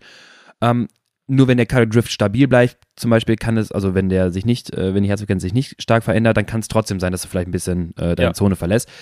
Deswegen ist dieser, dieser Parameter ist halt so mittelstabil, würde ich sagen, zur äh, Überprüfung der, der, der, der, des Trainingsoutputs. Aber wenn er vor allem da ist, der Cardiac Drift, dann haben wir schon ein Zeichen, okay, hier passiert was. Übrigens ganz kurz, seht ihr in allen euren Training Peaks Einheiten, wenn ihr einmal draufklickt, auf Analyse geht, äh, da habt ihr rechts einmal so ein Fenster oben, diese zusammenfassenden Stats und dort steht immer der erstens IF, Efficiency Factor, ähm, also der teilt die Leistung und die Herzfrequenz. Ja. 100 Watt mit 100er Puls ist 1,0 Efficiency Factor. 200 Watt mit 100er Puls sind 2,0 zum Beispiel. Und Power to Heart Rate steht daneben. Ja. PWR, Doppelpunkt HR, das ist der Cardiac Drift. Und wenn dieser Wert, guckt euch mal einer mal an, in einem Lit-Training diese 5%-Hürde doch deutlich übersteigt, dann ist auf jeden Fall etwas äh, drastisch verändert. So eine hohen einstelligen Bereich, 8, 9 Prozent, da ist auf jeden Fall Alarm. Das war schon nicht so ideal. Ja. Genau. Aber das bespricht so ein bisschen das, was wir in der Ursprungsfragestellung eigentlich uns anschauen wollten. Sind Zonen eigentlich fix? So und sollten wir uns nach objektiven Prozentangaben oder Wattvorgaben orientieren oder geht es vielleicht besser? Ja, Zonen sind definitiv nicht unbedingt fix und deswegen komme ich auch auf den, auf den Cardiac Drift. Also Ja. Ich versuche das bei mir meistens im Low-Intensity-Training zu machen, dass ich ein bisschen auf die Herzfrequenz schaue und Mhm. dann regel ich tendenziell meine, meine Power ein bisschen runter. Mhm. So wäre das wahrscheinlich beim Moxie-Training auch, so dass du die vielleicht erst ein bisschen äh, hochregelst, weil der Körper erst in Schwung kommen muss und Mhm. dann am Ende hinten raus wieder ein bisschen runter. Oder ähm, du siehst es auch an den Power Zones, ähm, dass die nicht immer genau gleich sind, wenn du High Intensity fährst. Mhm. Du hast halt, du fährst rein in deinen ersten vier bis sechs Minuten und es passiert definitiv in den ersten zwei Minuten, wenn du keinen Warm-up gemacht hast oder halt nicht mehr Mhm. irgendwie schon Aktivierung gefahren bist, dann passiert in den ersten zwei Minuten safe was anderes als in den ersten zwei Minuten im nächsten Intervall. Ich finde es immer sehr spannend, wenn Athleten. Ich, manchmal freue ich mich in der Auswertung der Daten, wenn Athleten es wirklich machen, mit ERG-Modus einfach zu fahren, ihre VHC Max-Intervalle 4 mal 8 Minuten, weil man muss sagen, es bleibt dann alles wirklich konstant. Ähm, Und wenn ich mir dann die Analyse, die Dateien anschaue und das mit der Heartrate zum Beispiel vergleiche, dann siehst du Mhm. auch eine viel schnellere Response der Heartrate bei gleicher Leistung. Also du hast diese 300 Watt EB, keine Ja. Ahnung, 4 mal 8 Minuten mit 4 Minuten Pause. Ganz stumpf, der Athlet, da guckst du rein und denkst, boah, geil zum Auswerten, aber krass, dass du das so kannst. Ich könnte es nicht so stumpf, Ja. aber die fahren das einfach ab und wer das kann, äh, soll auch gerne so weitermachen. Du siehst aber dann, wenn du das mal anschaust, der Verlauf der Herzfrequenz, dass sie hinten raus im Satz 3 und 4 viel schneller schon hochgeht, obwohl es Genau. die gleiche Leistung ist. Ja. Und wir haben ja auch schon mal gesagt, dass es eigentlich tendenziell alles linear zusammenhängt. Je mehr Leistung, desto mehr ähm, VO2, je mehr Leistung, desto mehr Heartrate auch. Aber diese Geschwindigkeit, wie schnell die Herzfrequenz von 130 auf 170 meinetwegen anpasst, äh, dieses Zeitdelta, äh, diese, die Zeit zwischen mit diesem Delta, das sind dann mal am Anfang 32 oder so, oder drei Ja. Minuten und hinten raus vielleicht nur noch 1,30. Und Und das, das ist schon Korreliert in einer gewissen Art und Weise mit natürlich der, auch der Sauerstoffaufnahme. Zeichen. Genau, genau. So, und das ist das, was man halt immer im, Auge hat. Bei, bei Genau, wo man, wo man auch sagen muss, und jetzt kommen wir wieder zu der Diskussion, deswegen gibt es heute richtig unzufriedenstellend wieder so nicht richtig, die richtig finale Antwort. Ähm, hinten raus verändert sich unser Stoffwechselverhalten. So. Wir müssen trotzdem nicht unbedingt am Anfang, im ersten Intervall, dann mehr geben, um die Ha- Heartrate Response oder um die VO2 Response schneller hochzutriggern. Also wir können auch erstmal sagen, wir bleiben bei den fixen Werten. Man sollte nur im Hinterkopf bewahren, dass diese Werte, wie wir es auch in der Analyse sehen können, nicht alle fix sind. Für die Trainingsanpassung, was so 4 mal 8 Minuten anbetrifft und auch die Erfahrung, dass es erstmal darum geht, diese Intervalle zu schaffen, bevor man dann sich über, übernimmt, ähm, macht, gibt schon eine, eine sinnhafte Erklärung, dass man erstmal bei fixen, objektiven Werten, also bleibt bei deinen 300 Watt, auch so rangeht und nicht fahr, dass so schnell wie möglich deine Herzfrequenz auf 170 ist. Das ist dann wieder ein bisschen schwieriger. Ähm, aber es zeigt auch, dass zum Beispiel in der täglichen Varianz, also was heute ist, muss morgen nicht genauso sein, dass ein Lit-Training auch wirklich locker sein kann und dass sich das auch Ja. nochmal ändert und dass eigentlich auch ein Training, ein Lit-Training gerne auch wirklich locker, locker sein kann, wenn das unser primäre, primäres Ziel ist.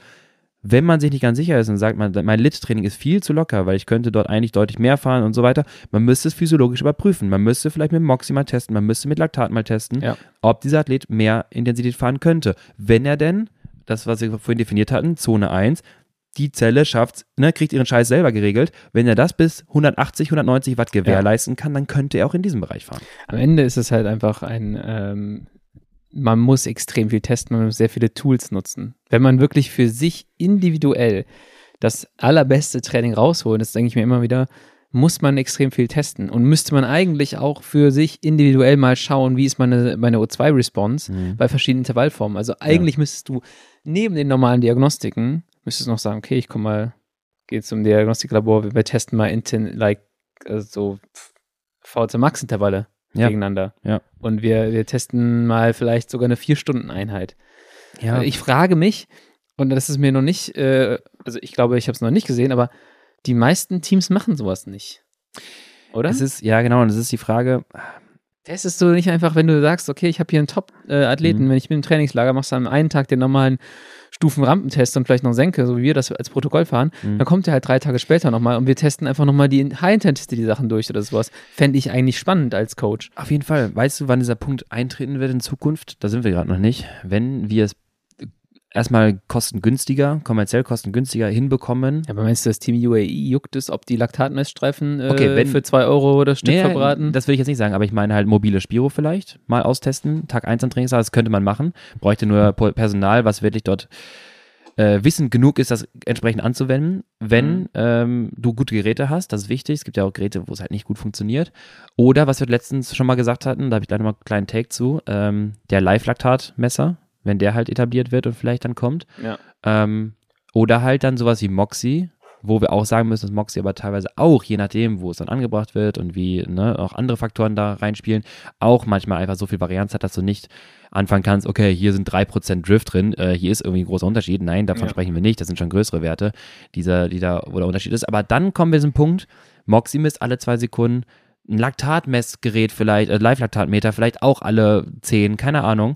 Und dann haben wir auf einmal diese Datenlage, die uns hilft, wie damals als revolutionärerweise die Herzfrequenzmessung dann ins Spiel kam. Ja. Man muss sagen, das ist ja auch ein riesen Gamechanger. Wir haben einen live physiologischen Wert neben unserem objektiven Powerwert, der die ganze Zeit mitläuft. Das ist ein, eine tolle Sache. Und die zeigt uns wirklich, wie dein Körper so ein bisschen anspringt. Wir haben es mal definiert als, die Leistungsvorgabe, die 300 Watt, das ist die Belastung. Mhm. Und die Herzsequenz, wie die anspringt, oder VO2 oder Laktat, das ist die Beanspruchung deines Körpers. Und was wir machen müssen, ja. ist, wir müssen mehr Daten vielleicht sammeln können, einfacher, nicht mit so einem riesen Aufwand im Labor und ne, so, oder vielleicht wieder Rad auf dem Ergometer und dann wieder testen und hast nicht gesehen. Wir müssen die die Beanspruchung leichter quantifizierbar machen, dann ja. können wir auch besser individueller die Trainings zum bestimmen. Und aus unterschiedlichen Perspektiven. Ja. Ja. Genau. Ähm, Gut, dann können wir uns noch überlegen, ob wir in Zukunft eine Rundum-Diagnostik anbieten für Leute, die sich komplett durchtesten Wir klatschen wollen. alle ihr Gadgets drauf. sieben Tage hier in Folge hin und wir testen tatsächlich mal jede Trainingszone, die ihr testen wollt. Mit einem Moxie auf der Stirn müsst ihr schlafen, das ist ganz wichtig. Ähm, ich will nochmal auf die ganze Zone One zu sprechen kommen. Wir hatten mhm. jetzt den unteren Zone One-Bereich. Äh, den oberen Zone One-Bereich, den die meisten Leute als Zone 2 jetzt kennen und, und hypen. Es ist sowas, was lange auch als Gray Zone hm. gegolten hat, wo ich immer noch sage, das ist aus meiner Sicht nicht das Trainingstempo, sondern das sind größere Intervallblöcke, mhm. 30 bis 60 Minuten, ja. von denen man mehrere ins Training einbauen kann. Ähm, das hat sich ja geändert, auch dadurch, dass sich andere Dinge ändern. Also Zone 2 Training würde ich immer noch nicht viel empfehlen, wenn man nicht gesagt hätte, ja, okay, wenn wir das mit höherer Kohlenhydratzunahme kombinieren, dann kann man das fahren. Also das ist so, deswegen bin ich total gespannt auch, was in den nächsten Jahren wieder passiert, wie wir auf verschiedene Trainingsintensitätszonen blicken mhm. mit wissenschaftlichen Fortschritt. Also jetzt haben wir Kohlenhydrate als riesigen Gamechanger entdeckt, sagen wir so seit 2018, seit mhm. Äh, Froome den Giro gewonnen hat und schon da, ne? Habe ich mir gestern nochmal angeschaut. Eigentlich ja. weiß ich nicht, ob, er da, ob das einfach auch ein geiler Marketingstand war, weil der fährt die ganze Etappe mit nur einer Flasche oder keiner Flasche und da sind auch nicht so viele Gels da hinten drin. Aber ähm, er hat das Thema auf jeden Fall oder SAS hat damals das Thema so ein bisschen rausgedrückt ja. in die breite Masse und du siehst halt jetzt, wie geisteskrank schnell die Rennen sind und von, die fahren von Anfang bis Ende Vollgas. Und ich glaube, da wird sicherlich noch irgendwas anderes in den nächsten Jahren kommen, was auch dann wieder den Blick auf diese Trainingszonen und was man fahren sollte und wie viel man fahren sollte, verändert. Vielleicht ja. fahren wir nämlich in fünf Jahren bis zu einer Stunde High Intensity pro Training. Mit, genau, mit äh, 200 Gramm intravenösem. Äh, ja, das Problem ist, wir kommen in die methodisch verbotenen Sachen. Ich wollte gerade sagen, mit, so, nee, das nicht. mit, mit Live-V2-Zufuhr, ne, also mit Sauerstoff Doping, mhm. äh, mit Sauerstoff einatmen, weißt du, dann kannst du, dann würdest du halt noch mehr Set, ja, Sättigung im Blut würdest du nicht erreichen, das stimmt eigentlich nicht.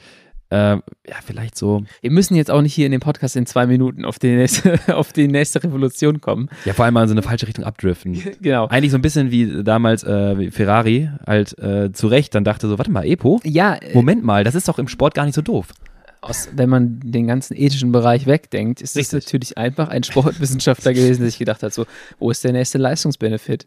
Und hat dann in dem verbotenen Bereich gesucht, was man ja. nicht tun sollte.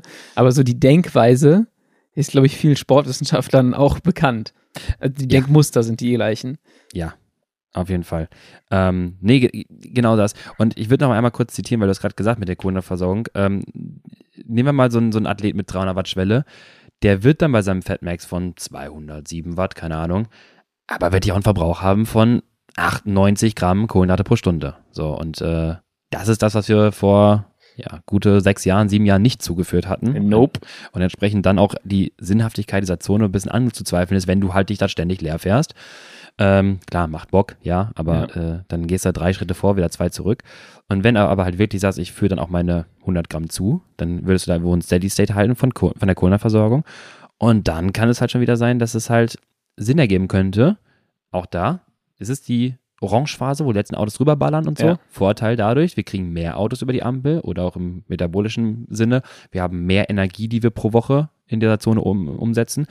Und wir nutzen ja auch so ein bisschen den, so ein bisschen, als würde man die Ampel trainieren. Wenn man sagen würde, ey, die Ampel trainiert wie so eine AI-Ampel. Jedes Mal, wenn du über Orange fährst, schiebst du das ein bisschen nach hinten, die, genau, die, die Länge der Ampel. Dann denkt die sich, Ampel sich so, oh, warte mal, schon wieder über Orange, dann werde ich noch länger grün. So ja. ein bisschen, ne, so, so adaptive, visuell lernende ja. Ampel. So, und dann sagen wir, okay, wir, wir, triggern das nämlich deswegen, damit die Ampelphase länger grün bleibt. Problem ist, dass du eine statistische Wahrscheinlichkeit äh, hast, über Rot zu fahren und ja. geblitzt zu werden. Ja, genau. Und deswegen sollte man das nicht zu sehr ausreizen. Ah, so. Das ist das Ding. Ähm, Ja, ich hätte auch schon, also ich, ich, ich hätte auch Bock mit den neuen Erkenntnissen, sage ich mal, und habe das Mhm. auch schon in den letzten Jahren gemacht, äh, Trainingsblöcke in dem Bereich einzubauen, Mhm. ähm, Trainings, also Intervalle in mein Training einzubauen. Ähm, weil jetzt ist das halt umsetzbar. Und jetzt Ja. kommt das auch nicht mit diesem ganzen Negativseiten, die das halt vor, äh, vor Ja. acht Jahren noch hatte, wo du halt dann irgendwie an Tag drei muskulär merktest, ja, ich habe irgendwie gefühlt die Hälfte meiner Beinmuskulatur so zerstört, dass ich kaum noch eine Treppe gehen kann. Wenn dann Tag 3 der Katabole Teufel klopft an der Ja. Tür in Alcudia im Trainingslager, das ist halt nicht so geil. Nee. Ja, das ist halt schön, dass es dann Bock macht, den Küstenklassiker zu fahren, aber was wir nicht wollen, sind Der macht aber auch dann keinen Bock mehr. Nee, natürlich nicht. Und was wir nicht wollen, Also zumindest in den ersten zwei Stunden, sorry, in den Ja. ersten zwei Stunden macht es gar keinen Bock. Da kommt so in Stunde drei wieder der Moment, wo du merkst so, ah, ich kann genau 207 Watt fahren, ja. aber auch kein bisschen schneller und auch irgendwie nicht langsamer. Ja, ja. So, dass ich bin auf dieser einen Intensitätszone so effizient geworden, Ja. dass ich das kann und dann ist auch schon der Zug abgefahren fürs restliche Trainingslager. Kommst du auch nicht mehr raus. Dann Ja. sagt er so, ja, dann mach du mal weiter mit deinen 207 Watt. Mehr geht auch nicht. Wir sehen uns dann in zwei Wochen, wenn du Dienst das erste Swift-Rennen wieder fährst und Genau. direkt erstmal Blutgeschmack hast. Ja. Spacko. genau, und das, das ist mittlerweile möglicher geworden, wenn man sich entsprechend schlau verhält, aber gleichzeitig, jetzt um mal die E-Mail auch abzufrühstücken, ähm, ja, dann fahr doch einfach locker lit. So, dann, dann klopft der Katabole Teufel nicht so schnell an der Tür. Du kannst fast nicht zu locker lit fahren. Wenn Super du wirklich schwierig. das äh, Ziel hast, Low Intensity zu machen, Ja. Ich hatte, glaube ich, mal erzählt, ich weiß gar nicht, mein Erfahrungsbericht. Das ist aber wirklich jetzt anekdotisch, muss ich sagen. Es ist nicht äh, statistisch nachgewiesen, aber ich bin eine Zeit lang mal zwangsweise Training, weil ich mit jemandem zusammengefahren bin, äh, 140 Watt gefahren, Average, 100er Puls, 101er Puls. Sag ich mir so, oh Gott, ja, das Mhm. ist halt wirklich nichts gerade. Ähm, und hatte in der Zeit immer in der Woche danach, äh, in den Tagen danach, wollte ich vier mal acht Minuten fahren. Also am Wochenende wieder so einfach Umfang gesammelt, drei Stunden, dreieinhalb Stunden bei 140 Watt. Ja. 100er Puls und dann Dienstags, Mittwochs irgendwie sowas 4 mal 8 Minuten. Damals bin ich Best Effort gefahren, also werde ich gucken so ein bisschen, dass ich das, die Intensität über die alle 32 Minuten Intervalldauer quasi etwas erhöhe. Ich bin da Werte gefahren wie in meiner, meinem ganzen Leben vorher nicht. Also Ja. das hat richtig, richtig gut funktioniert. Ich hatte an diesem Dienstag, ich hatte beim Einfahren schon das Gefühl so, oh, gleich kommt was. So, das ist so, oh, gleich wird's gut. So, da hast du richtig gute Beine, gehst rein ins Intervall, es, es funktionierte super. Es waren irgendwie dann 3,68 oder was, Average dann auf so eine ja. 8-Minuten-Intervalle und gleichzeitig 140 Watt im Lit-Bereich. Und das, was ich meinte, Mhm. dieses, diese Zonen so stark auseinandergezogen, ne, aber Man nennt das Polarized, oder? man nennt es sehr polarized auf jeden Fall. Und das ist aber das Adaptive, was ich daran sagen möchte. Wenn man es in Prozent von FTP ausrechnet, ja, dann wäre dann vielleicht irgendwie 180 Watt Lit oder 190 oder ich bin immer bei 200 Watt gefahren, fahre aber dann mal 4 mal 8 Minuten vielleicht bei 330 und habe dann richtig Pain dabei. Ja. Das Ja, war schon spannend. Du hast halt äh, stoffwechselmäßig die Prozesse am Laufen gehalten, Hm? ohne dass du dir muskulär eine krasse Ermüdung gegeben hast. So, du hast die Ja. Speicher nicht angegriffen, du hast währenddessen wahrscheinlich sogar noch zugeführt und Ja. dann hat alles, also die waren topvoll. Du hast keinerlei Katabolenprozesse in den Tagen vorher gehabt, aber trotzdem natürlich noch Sauerstoff umgesetzt. Das war, genau, das war das gleiche wie äh, Corona-Studium, wenn du so Online-Vorlesungen hattest. Ähm, dann bin ich in der Zeit, Gespannt on, auf, gespannt auf diese, shame on me, also ich war nicht der Einzige, das sag ich dir. Ähm, Kamera aus. vielleicht nicht bei einer Vorlesung. Nee, ich war dabei, klar, aber Kamera aus, Swift. Ich Ja. bin drei Stunden einfach Rolle gefahren. Damit du mal zwischendurch mal reagieren kannst, schreiben kannst, war es in der Zeit, das war, da hatte ich auch mit Moxie was gemacht und wollte wirklich SMO2 Max fahren und bin dann 140 Watt, 130 Watt habe ich mir eingestellt, 100er Puls und ich habe drei Stunden, dreieinhalb Stunden abgerockt morgens. Ähm, so irgendwie um, keine Ahnung, halb acht auf die Rolle. Bin dann Mhm. irgendwie bis zehn, halb elf, elf gefahren teilweise. Und ich hatte danach das Gefühl, ich hätte nichts gemacht. Ja. Nichts. Aber ich habe dann auch entsprechend, ich hatte aber einen Umsatz von, weiß ich, 1800, 2000 Kilojoule Ja. in dreieinhalb Stunden mit einem Puls von 100 Watt. Aber und ich habe auch gut was gemacht, Ja. aber ich habe das Gefühl gehabt, ich habe keinen Sport gemacht. mutig eigentlich so an, an der Sporo ist die Wahrscheinlichkeit, dass der Dozent swiftet, sehr, Schwierig. sehr hoch. und ich glaube, ich habe auch schon mal so Stories gehört, so einige kriegen ja eine Push-Notification und wenn man dann so steht da so, Lukas Löhr startet Swifting und du Ja. denkst so, ich halte hier gerade eine Vorlesung, mein Freund. Ja, und deine Kamera ist aus. Right on. Genau. genau das. Erstmal Ride-On geben. Ja, das äh, gab es auf jeden Fall schon. Das ist immer das Problem an der Spuro, dass die alle auch meistens da verbandelt sind. okay. Ähm, Ach, wie kommen ja. wir jetzt hier wieder raus? Wir haben äh, die, die ganzen untere Zonen besprochen. Ja. Wir haben auch eben im, im Schnelldurchgang die, die anderen Zonen mitbesprochen. Gibt es noch was, was du zu den anderen beiden Zonen jetzt sagen möchtest? Oder sagen wir, der, der interessante Teil oder der wichtige Teil jetzt für diese Folge ist halt auch erstmal dieser Low-Intensity-Bereich, Zone Low- 1 und, und das auch abzutrennen anhand von Laktat, Parametern. Ja, genau. Und ich würde, ich wäre froh, wenn heute die Zuhörer, Zuhörerinnen da rausgehen äh, aus der Podcast-Folge gleich und dann zumindest einfach mit der Kopf bewahren. Es ist von Zone 1 auf Zone 2 oder von 70 bis 71 Prozent FTP, da ist jetzt nicht direkt was anders. So, ähm, es geht immer um, ich habe es ja schon mal definiert, primär überwiegende Stoffwechselprozesse. Also wer tendenziell ein bisschen mehr im Vordergrund steht. Ja. Und da gilt es auch, den richtigen Punkt zu treffen, ja, und in in der, in der äh, Summe der Zeit in den richtigen Bereich zu treffen. Auch wenn du mal im Anstieg ein bisschen mehr fährst, das macht das Training nicht direkt kaputt. Wenn du aber immer wieder zu viel fährst, dann verlierst du dir einfach die Zielstellung.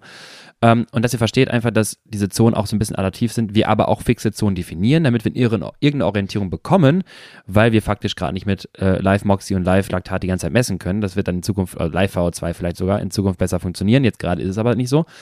Ähm, also, dass man das versteht und dass dadurch, und wir haben es jetzt auch nochmal damals in der äh, Double Threshold-Folge, äh, dieses, äh, ich glaube, war ja sechs, sieben Folgen her, hört da gerne nochmal rein. Und ich finde es super spannend, dass auch aus diesem Grund die definierte Intensität in Laufpace oder in Watt bei Threshold-Training bei den Norwegern auch adaptiv ist, mhm. angepasst auf den Laktatwert. Und das jetzt zu definieren wäre noch sehr weiterführend, deswegen hört euch die Folge mal an.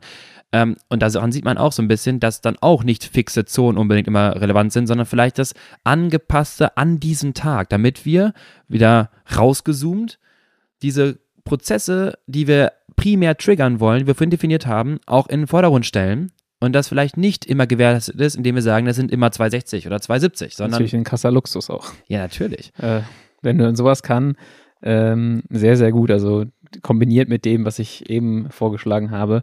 Man testet wirklich allerlei Intervallformen mal durch. Dann auch ja. noch tagtäglich ja. das Live-Feedback zu haben, ob diese Intervallform aus dem Test, das nochmal zu validieren mit Laktat. Ja, ja. Ja, gut, dann kann ich mir vorstellen, dass da auch ähm, ziemlich krasser Output bei rumkommt. Boah, wer sagte denn, ich glaube, Coach Mark war es letztens, der meinte, so, ich hatte ein Video gesehen, ich muss es unbedingt mal äh, schicken lassen, wo auch jetzt so ein bisschen diese Laktatmessung im Training ja sowieso in Skandinavien ein Trend ist und so. Und dann gibt es, ich glaube, auch einen Radfahrer, der meinte so, ja, heute Double Threshold Day und so weiter. Ich fahre jetzt mal hier so äh, Schwellenintervalle. Und das ist jetzt der, der, der, geilste Take. Du musst auch so ein bisschen auf diese Werte hören, die da rauskommen. Dann fährt diese Intervalle und ja, fühlt mich heute, ist okay so. Misst dann 7,7. Und dann stand einfach zu sagen, so, ich habe mich komplett verrannt. Der Scheiß drauf, ich fahre jetzt weiter bei der Sagt er so, ja, aber heute ist mein Laktatwert so hoch. Ja, genau, Zieht weiter durch, wo du denkst so, ah, da kannst du auch komplett einfach ignorieren, was du da machst. Ne? Kannst du auf den Laktatstreifen spucken. ja, das ist kannst so. du auch dir die zwei Euro kannst du auch wegschmeißen. Ja, dann, wenn du nicht drauf hörst, dann ist das auch schwierig. Und äh, das will ich auch dazu sagen. Da muss man auch so ein bisschen mutig sein und dann tut auch Laktat äh, Threshold Training auch gar nicht so weh. Es geht nicht darum, ja. das Höchstmögliche zu erreichen, sondern das angepasste Training. Da gehört sehr viel Mut zu, wenn man vorher Training als ähm, absolute Peinigung des Körpers definiert hat. Ja, das war ja, die schwierige ja. Übergangsphase, fand ich auch für mich, zu sagen, boah, ich habe jetzt in Anführungsstrichen den Mut zu sagen, ich fahre nicht mehr 210 Watt, wenn ich äh, als mein Grundlagentraining, sondern ich fahre 160 Watt und ich mache das jetzt über einen längeren Zeitraum und hoffe, dass die Sportwissenschaft nicht, mich nicht verarscht. Genau, hat. mich nicht verarscht.